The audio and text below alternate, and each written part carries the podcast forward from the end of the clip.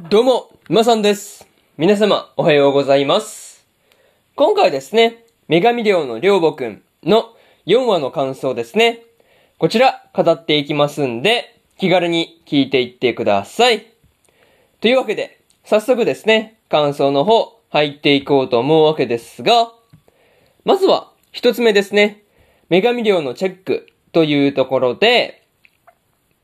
ステアがですね、女神寮のチェックをしていたわけなんですが、まあ、こう、隅々までですね、チェックをしていく中で、いろいろと危ない目にあって、まあ、こう、まあ、危険度のメーターですね。あれが結構上昇したり、まあ、こう結構上下してましたよね。そう。上がったり下がったりを繰り返していたわけなんですが、まあ、なかなかね、まあ、基本的に危険だよねっていう感じでした。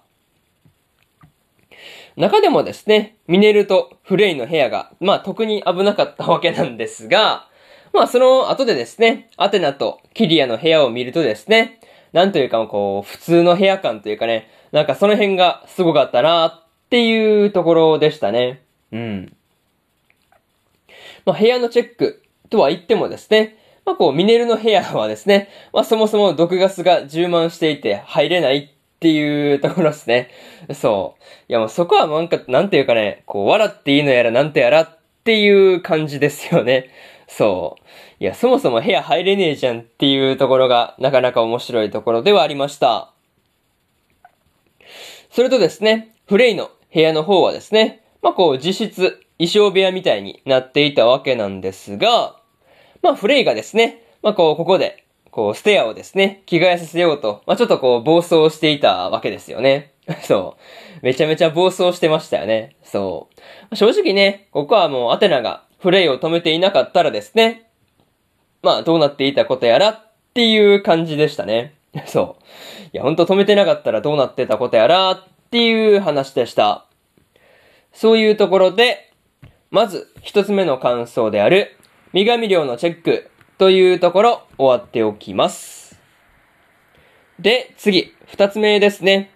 お泊まりにてというところで、ステアをですね、一晩止めることになっていたわけなんですが、まあ、ステアがですね、風呂場での騒動の時に、アテナとキリアに対してですね、まあ、こう、ずるいと言っていたところが、すごくね、まあ、気になるところではあったという話ですね。そう。まあ、にしてもね、こう、講師とキリアがですね、まあ、風呂場でぶつかった後ですね、ぶつかった後、こう、まあ、何がとは言わないんですけど、まあ、こう、ドッキングしていることに対して、まあ、こう、すかさずですね、ステアが、こう、ブッキングどころかドッキングしているっていうことをね、そう、ちゃんとそこ、突っ込みを入れるっていうところですね。いやー、なかなかそこがね、面白くてですね、結構笑ってしまったなーっっていうところですね。そう。めちゃめちゃ笑ってしまったね。そう。いや、なんかこう、本当にステアのこう、突っ込みというか、なんかこれのキレが良すぎて、マジでビビるレベルっすよね。そう。いや、結構面白かったなーっていう話でした。まあ、とはいえですね、講師に、まあ、こう、裸をね、こう見られてしまったっていうことをね、こう、まあ、全然気にしてない風を装いつつもですね、まあ、こう、なんだかんだで気にしていたりする、まあ、キリアがなかなか可愛いところではあったという話ですね。そう。でもね、ステアからすれば、講師と一緒に過ごす時間が長い、女神寮の住人に対して、まあこう、まあね、ずるいと思ってしまうのはですね、まあ無理ないのかなっていうことはね、思ったところではありました。まあなかなかね、これに関してはちょっとこう、講師をめぐって争いがまだまだ起こりそうだなっていう感じでした。そういうところで、二つ目の感想である、お泊まりにてというところ終わっておきます。で、次、二つ目、えー、二つ目じゃなくて、三つ目に入っていくわけなんですが、お弁当を届けにというところで、講師がですね、フレイに女装させられてしまったわけなんですが、まあこう、女装させられた上で、こう、まあ女子大ですよね。そう、女子大に行っているアテナとキリアに対して、お弁当を届けに行くということをしていたわけなんですが、まあ、お弁当を届けるだけなんですけど、めちゃめちゃ一苦労だったなっていう感じでした。まあ、とはいえですね、女装に関しては多分あれ、多分どころか、絶対フレイがやりたかっただけだろうなっていうことを思ったりしました。またね、講師が女子大生たちが、女子大生たちからですね、まあ追いかけられていたわけなんですが、まあ講師の女装がです、まあね、講師の女装が、こう予想以上に女子大生受けが良くてですね、まあ見ている側としても結構びっくりしたなっていう話ですよね。そう。まあでも全然こう、まあ、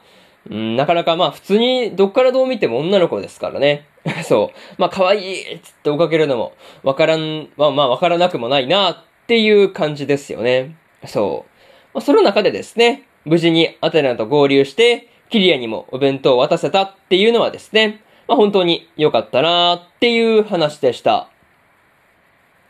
まあでもね、その後、こうまあ、水に濡れたアテナとキリアが、まあ更衣室で着替える際にですね、まあ講師と同じ部屋で着替えていたわけなんですが、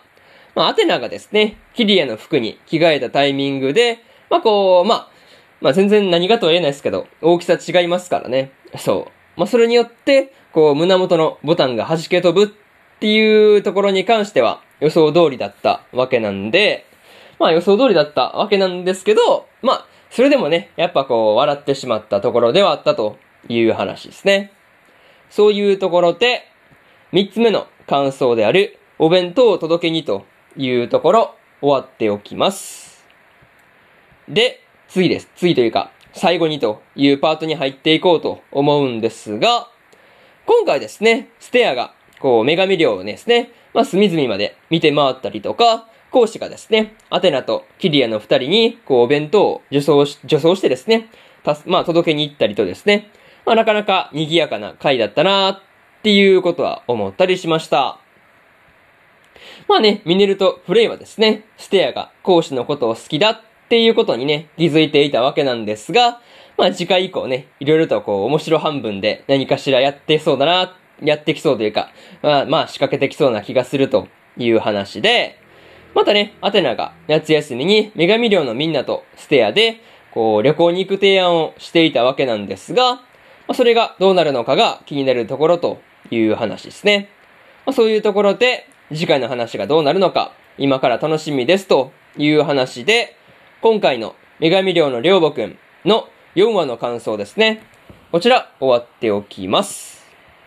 で、今までにもですね、1話から3話の感想をですね、過去の放送で語ってますんで、よかったらそっちの方もね、聞いてみてくださいという話と、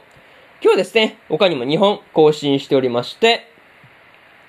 乙女ゲームの破滅フラグしかない悪役令状に転生してしまったの2期の6話の感想と、転生したらスライムだった件の2期の17話の感想ですね。この2本更新してますんで、よかったらこっちの2本もね、聞いてみてくださいという話と、明日ですね、明日は4本更新するんですが、迷宮ブラックカンパニーの第5話の感想と、魔法科高校の優等生の6話の感想、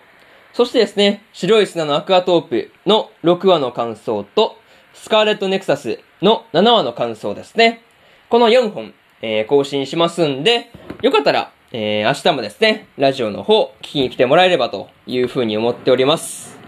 という感じで、えー、本日1本目のラジオの方、終わっておきます。えー、以上、沼さんでした。それでは、次回の放送でお会いしましょう。えー、それじゃあまたね。バイバイ